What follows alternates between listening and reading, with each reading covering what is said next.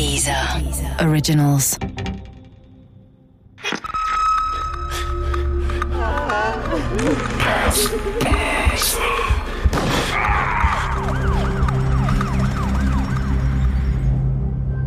Der Grenzgänger Teil 2 Ich habe damals im Saarland gearbeitet, also gewohnt und gearbeitet. Aber die Sache mit Alfred Weyrich, die habe ich erst später wahrgenommen, nachdem das mit seinem Bruder Heinz passiert war. Mord ohne Leiche, titelten die Zeitungen damals. Der Heinz war 62, als er verschwand. Wie sein Bruder Alfred, ein echter Saarländer, geboren und aufgewachsen in Saarbrücken. Ich habe ihn ein paar Mal gesehen.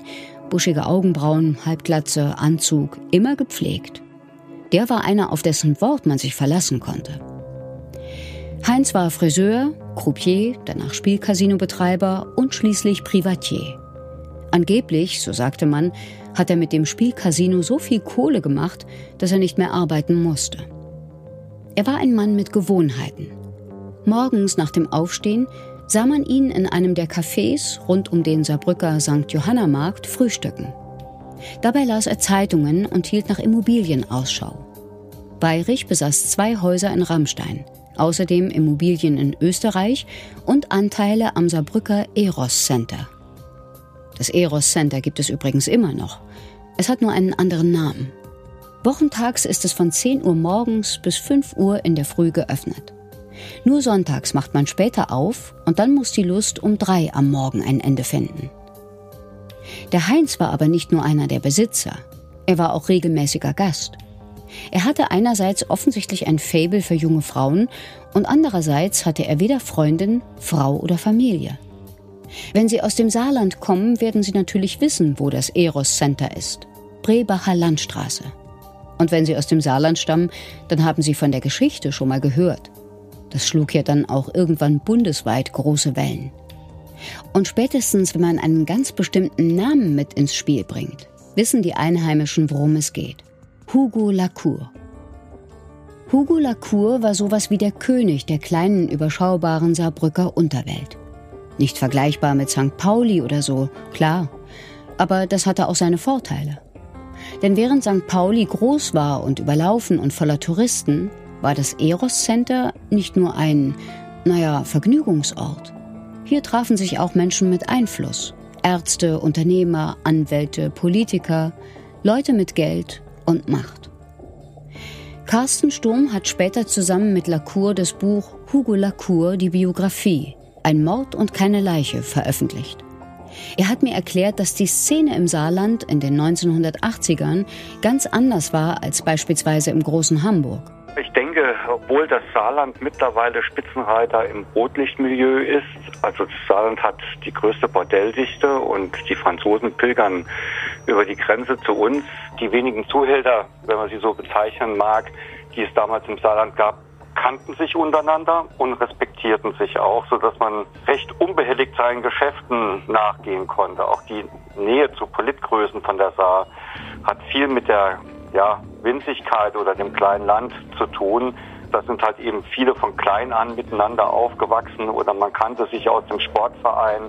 Und das führt eben auch dann zu den ein oder anderen Verstrickungen. Ein Teil des Eros Centers war das Nachtkabarett La Cascade, das Hugo Lacours Freundin leitete. Hier ging er ein und aus und sah nach dem Rechten. Und ebenfalls Teil des Centers war die Matahari Bar. Die Bar wurde von Claudia geleitet, Claudia N. Die war Hugos, tja, wie soll man sagen, Zweitfreundin. Falls Sie sich fragen, woher ich das alles weiß, ich habe damals in der Matahari Bar gearbeitet. Ja, schon gut. Das können Sie finden, wie Sie wollen. Das ist lange her. Und ich habe mit dem Geld mein Studium an der Saarland-Uni finanziert. Und klar, ich habe den Hugo damals auch ein paar Mal erlebt. Zimperlich war der nicht. Nee, bestimmt nicht. Aber er war auch keiner, der ohne Grund zugeschlagen hätte. Also, zugeschlagen wohl. Aber wenn, dann war eben auch immer was gewesen. Das war jetzt nicht so ungewöhnlich, zumindest damals nicht, Mitte der 80er. Und heute, ich bin aus dem Beruf schon lange raus, aber ich fürchte, heute ist es nicht viel anders. Gut. Es geht also um Hugo Lacour, um Heinz Weyrich und um die Nacht vom 22. auf den 23. August 1985. Die Nacht, in der Weyrich verschwand. Also wahrscheinlich. Ich muss das so ein bisschen relativieren. Sie werden noch verstehen, warum. Alles beginnt in der Martha Hari Bar. Weyrich kommt an diesem Abend zum Kassieren vorbei. Das ist nicht ungewöhnlich. Einmal pro Woche werden 1000 Mark fällig, die er immer in Bar abholt. Zeugen bestätigen, dass sie ihn an diesem Abend zusammen mit Claudia N. draußen vor der Bar gesehen haben. Ich glaube, ich habe damals an jenem Abend gearbeitet, aber konkrete Erinnerungen habe ich nicht mehr. Die Claudia wird später vor Gericht zugeben, dass sie Heinz Weyrich zu Hugo Lacour gefahren hat, beziehungsweise zur Wohnung von Hugos Freundin. Die lebte auf der anderen Seite der Grenze in Frankreich, war aber im Urlaub. Lacour hatte die Wohnung für sich allein. Claudia N. erzählte den Richtern, sie habe Weyrich zu einer Spritztour mit ihrem neuen Auto überredet.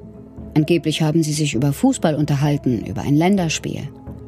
Statt der versprochenen Spritztour fuhr Claudia ihn dann aber zu Lacour. Claudia N. erinnerte sich, dass Weyrich von Hugo Lacour und zwei weiteren Männern in Empfang genommen wurde. Und dass sie einen schrecklichen Schrei hörte, als sie wegfuhr. Ein Nachbar erinnert sich später ebenfalls an einen Schrei. Es würde allerdings noch lange dauern, bis Claudia diese Aussage machen wird. Und was ab jetzt in dieser seltsamen Nacht geschah, weiß niemand. Oder zumindest hat es bis heute nie jemand erzählt. Fakt ist, nachdem Claudia N. Heinz Weyrich bei Hugo Lacour abgeliefert hat, unterschreibt Heinz Weyrich irgendwann in dieser Nacht einen Wechsel und eine Vermögensverpfändung. Der Wechsel ist auf einen gewissen Anton van de Graaf ausgestellt.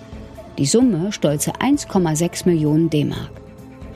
Die Polizei ist sich sicher, dass Weyrich das nicht freiwillig getan hat.